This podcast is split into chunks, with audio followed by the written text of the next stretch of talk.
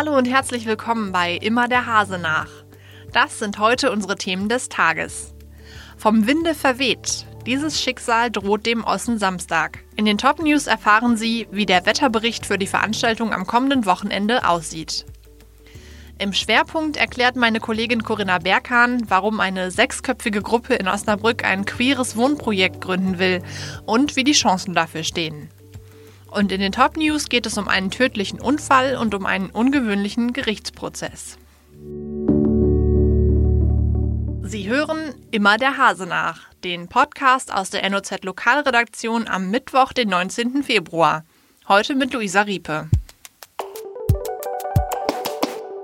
In diesem Februar jagt ein Wintersturm den nächsten. Auf Sabine folgte Viktoria und auch für das kommende Wochenende haben sich wieder mehrere Sturmtiefs angekündigt. Was bedeutet das für den Osten Samstag? Immerhin wollen am Wochenende wieder mehrere tausend Karnevalisten in der Osnabrücker Innenstadt feiern. Meine Kollegin Mareike Bader hat sich schlau gemacht. Mareike, wie wird das Wetter denn am kommenden Wochenende? Man kann eigentlich sagen, es wird mild, aber stürmisch. Ich habe mit dem Deutschen Wetterdienst gesprochen und dort wurde mir gesagt, dass es momentan ein Tief nach dem anderen kommt. Jetzt am Wochenende kann es wieder so stürmisch werden wie am Wochenende zuvor äh, bei Sturmtief Victoria. Es kann Sturmböen geben, teilweise Sturmstärke 8 äh, oder auch 9.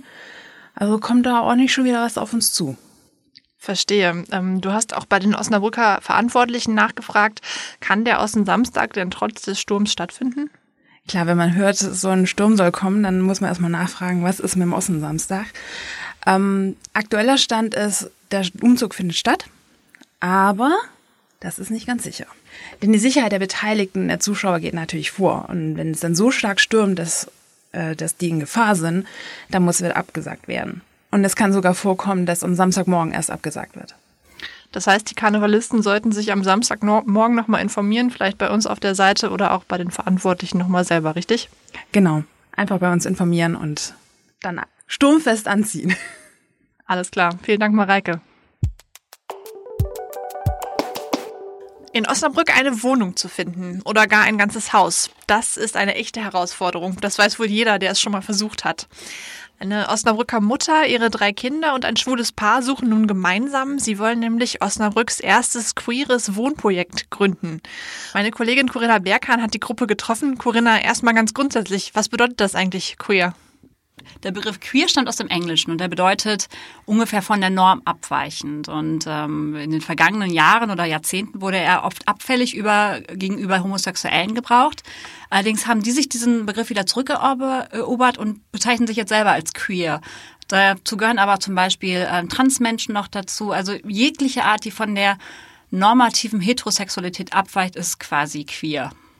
Okay, und wer ist, sind jetzt diejenigen, die hier in Osnabrück ein queeres Wohnprojekt gründen wollen? Unter anderem ein schwules Paar, die beide auch sehr engagiert sind bei der SPD Queer. Dann eine Mutter mit ihren drei Kindern. Die Mutter ist sehr engagiert in Gay in May und eines ihres ihre Kinder ist ein Transkind, sprich ähm, ihre Tochter ist das, wurde aber als biologischer Junge geboren und die ist 13 Jahre alt und hat sich mit 10 hat sie quasi so ihr Coming Out gehabt und gesagt, ich bin aber ein Mädchen. Warum braucht es überhaupt ein eigenes Wohnprojekt für solche Menschen?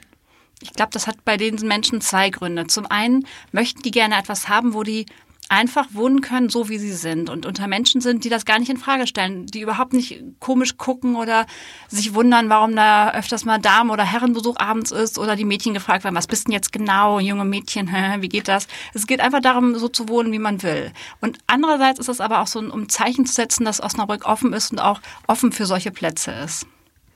Ich habe in deinem Text gelesen, es gibt ja in Deutschland durchaus Beispiele dafür, dass für solche Wohnprojekte, kannst du das mal erklären? Was gab es da? Das ähm, Wichtigste ist die Villa Anlass in Köln. Das war auch das erste offen schwul-lesbische Wohnprojekt in Köln. Ähm, wurde 2009 gegründet und seitdem gibt es da 32 Mietparteien, wo Menschen jeglichen Alters und jeglicher Präferenz leben, ja, miteinander leben einfach, die sich da eingemietet haben und da so sein können, wie sie wollen.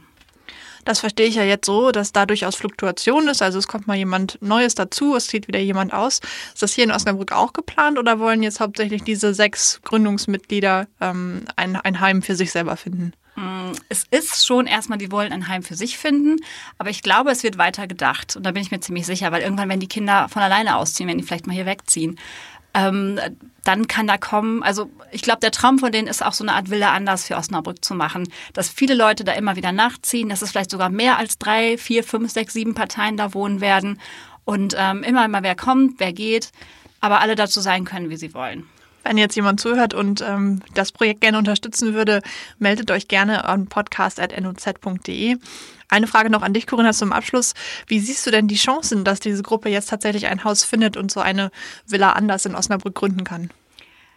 Ja, das habe ich dir auch gefragt, weil ähm, du hast ja eben schon gesagt, die Wohnungslage ist extrem angespannt. Ähm, das weiß jeder. Ich glaube, die Chance ist einfach dadurch da, weil es was Einzigartiges ist. Vielleicht fühlt sich wirklich jemand angesprochen und will diesen Menschen helfen. Hat noch ein Haus, das er irgendwie, weiß auch nicht, was er damit machen sollte. Es gibt ja tatsächlich solche Leute. Es gibt ja auch sehr, sehr viele leerstehende Häuser immer noch in Osnabrück. Vielleicht fühlt sich jemand angesprochen. Ich glaube, darüber, darüber schöpfen die Hoffnung, darüber können sie Hoffnung schöpfen, weil ansonsten wird es sehr, sehr schwer für sie. Wir drücken auf jeden Fall die Daumen, glaube ich, das kann ich für uns beide sagen, oder? Ja, auf jeden Fall. Vielleicht klappt es ja. Danke schon mal für deine Einschätzung, Corinna. Gerne.